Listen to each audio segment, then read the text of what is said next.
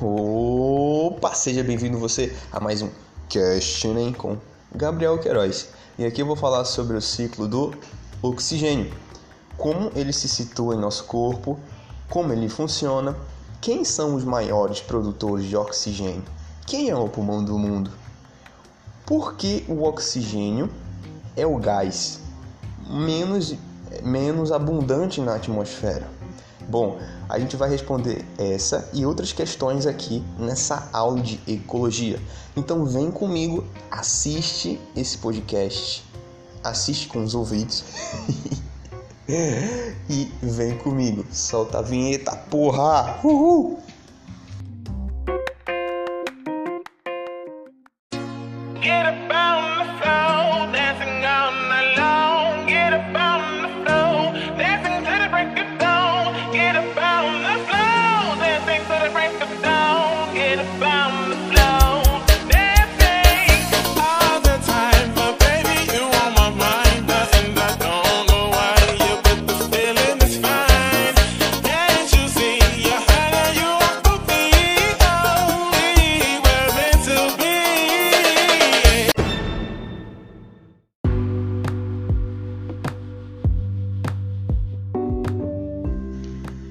Você veio dançando aqui. Eu tô ligado. Você tava só com os pezinhos assim, só na dibradinha. Só no pique Ronaldinho. Eu vi, eu vi, cara. Eu já tava sabendo disso. então, olha só. Seja bem-vindo a esse bloco. E aqui a gente vai explicar tudo sobre o ciclo do oxigênio e toda a influência que ele tem sobre nós, seres humanos, e na biodiversidade do planeta.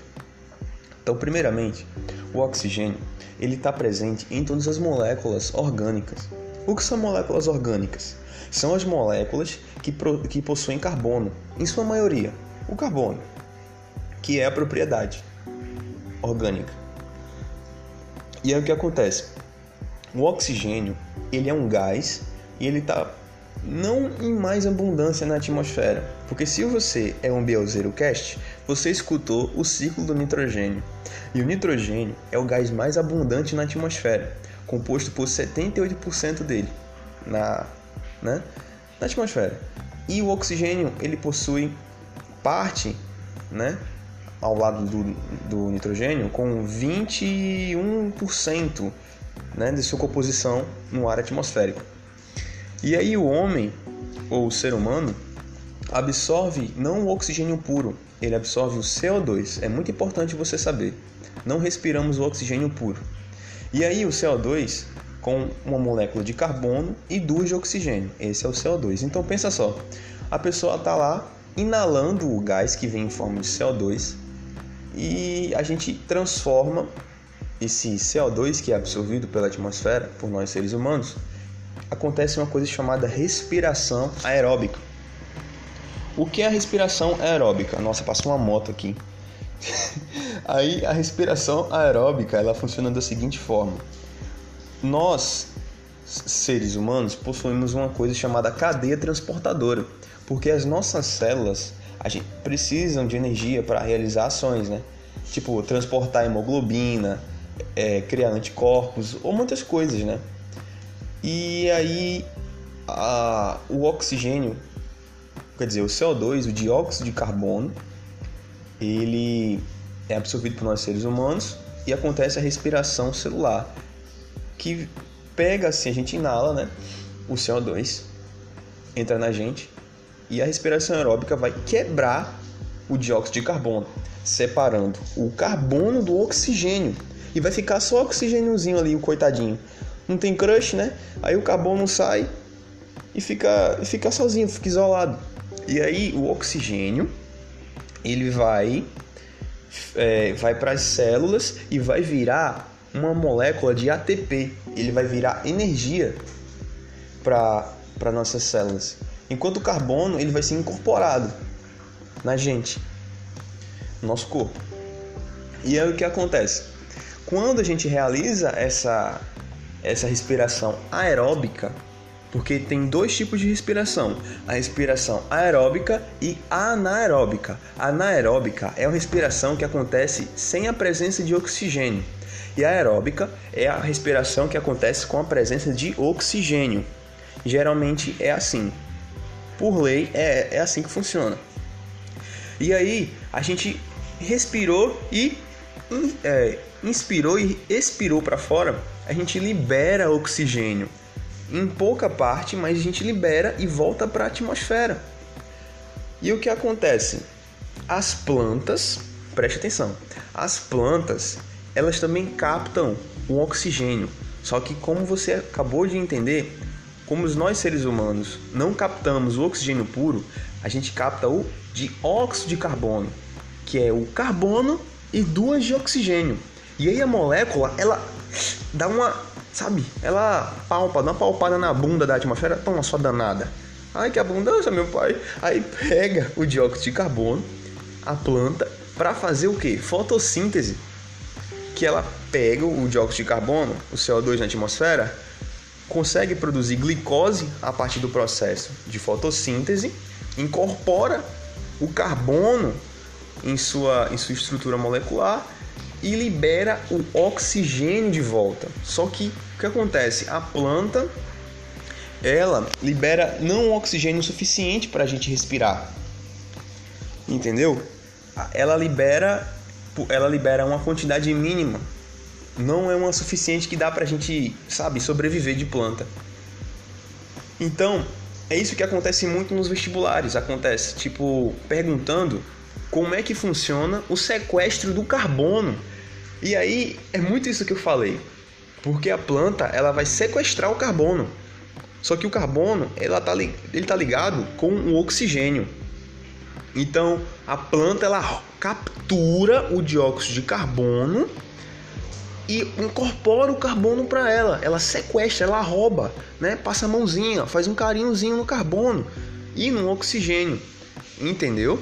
E aí, quando a planta ela, ela é decomposta, ela também emite at através da decomposição o gás oxigênio e o carbono. Não só isso, mas outros animais também, né, que também fazem respiração aeróbica, eles morrem, são decompostos e emitem oxigênio para a atmosfera. Mas ó, tá muito grande o podcast. E agora eu vou estender para outro bloco. Então preste atenção e vem comigo.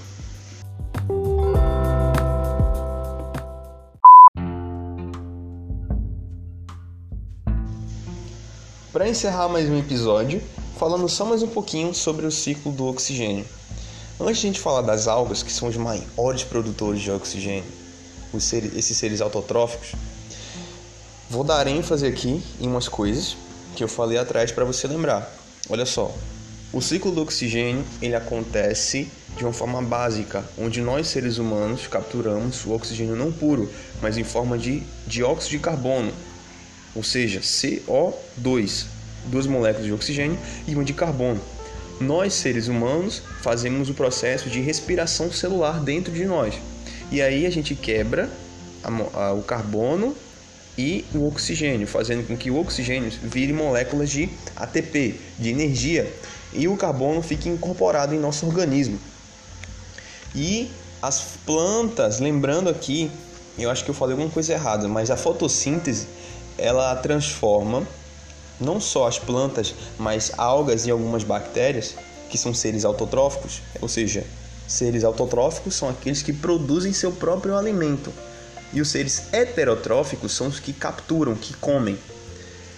Ou seja, o processo de fotossíntese gera, é, ele utiliza o gás carbônico, CO2 e água, H2O, para a produção de matéria orgânica na forma de glicídios, ou seja, ele sintetiza o seu próprio alimento através do dióxido de carbono e a água H2O e libera o oxigênio para a atmosfera nesse processo, ok? Só lembrando, retomando esse, esses tópicos.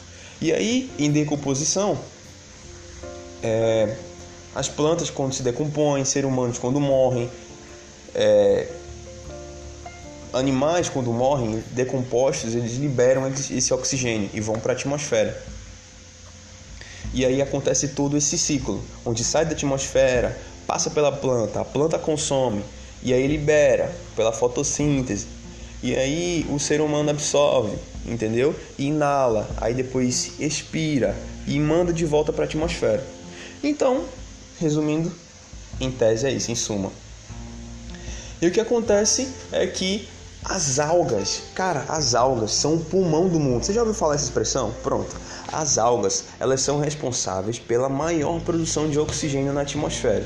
Ou seja, se o homem polui o mar, os oceanos e todo o bioma marinho, onde está presente essas algas super, hiper, mega importantes, elas podem acabar e a gente pode não respirar. Diga aí, as algas. Sério, quando eu estudei isso eu não sabia.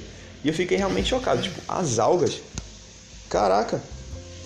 E, e agora a gente vai falar um pouquinho sobre isso. O que acontece?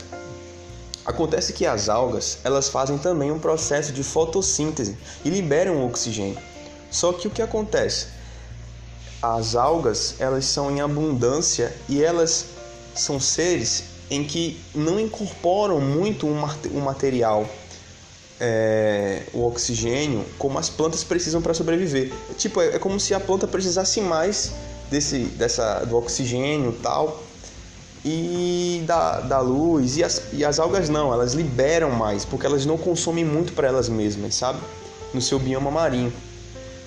E as algas, elas são seres que são muito, muito, muito, muito importantes para o nosso dia a dia. Porque para você que não sabe, a gente come sushi, né? E o sushi é engraçado porque ele é uma alga. Aquele, aquelas pílulazinhas que a gente toma em comprimido, elas possuem uma coisa chamada carregenina e agar-agar, que é uma substância encontrada nas algas, na extração. Muito, muito importante também no mercado farmacêutico, no alimentício, shampoos, é, aqueles aqueles espumantezinhos, aquelas, aqueles quando você come alguma coisa vem aquele sabor muito mais cremoso. É muito comum a alga estar tá participando ali naquela composição de aquele negócio cremoso e tal. E aí a alga também participa do, do processo do oxigênio e é muito importante. Eu vou abordar as algas mais para frente e falar mais especificamente sobre elas, que é um tema importante em ecologia. Mas voltando, para finalizar, em suma, é isso. O ciclo do oxigênio é muito importante e um processo muito básico de você entender.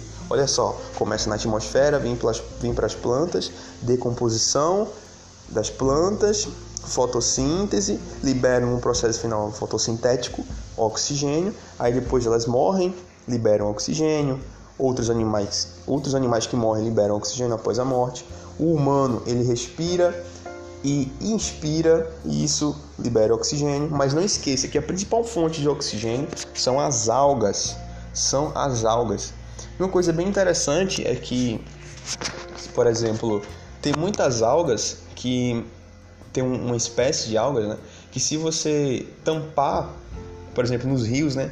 Por isso que acontece muito a morte, a morte do bioma no, nos rios, porque tipo, você olha aqui tem muita água, aquela coisa superficial na água, né? Muita água, muita planta. Aí a, a, a morte dos animais que estavam lá, tipo de peixes e tal, eles morrem por quê? Porque quando as algas se proliferam muito, elas conseguem tampar, assim, tipo, a, a via de oxigênio dos rios, sabe? E os, anim... e, tipo, os peixes e outras coisas que estavam lá embaixo, que precisavam do oxigênio vindo da, da atmosfera, não conseguem penetrar na água e os peixes morrem. E aí a gente tem tipo um rio, um lago que foi teve a sua morte, a gente chama lago morto, né? Na ecologia. E é isso, né? Para resolver um exercíciozinho, fica aqui para o próximo bloco.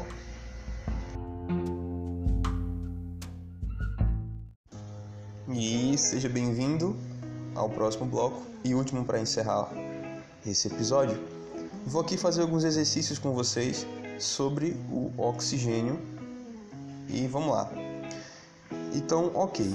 Primeira questão, falando aqui. De acordo com o ciclo do nitrogênio, marque a alternativa incorreta. Vamos lá, então ele quer errada. Sempre numa prova a gente circula isso aqui para destacar que ele quer errado. Então, lá. O oxigênio, além de participar da composição do ar e do gás carbônico, também participa da formação de compostos orgânicos e inorgânicos.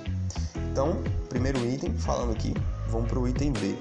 Parte do oxigênio encontrado na atmosfera se, se transforma em ozônio, formando dessa forma a camada de ozônio, que é responsável por impedir que os raios ultravioletas penetrem no planeta. Ok? Vamos para o item, vamos pra, vamos para o item C. O único responsável pela destruição da camada de ozônio é a emissão de dióxido de carbono, que se acumula na atmosfera causando diversos prejuízos. Ok? Letra D.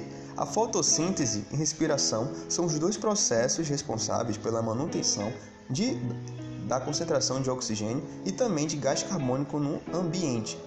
Então, avaliando a, as letras A, B e C, a gente consegue ver que a C é a incorreta, porque olha só, o único responsável pela destruição da camada de ozônio é a emissão de dióxido de carbono que se acumula na atmosfera, causando diversos prejuízos.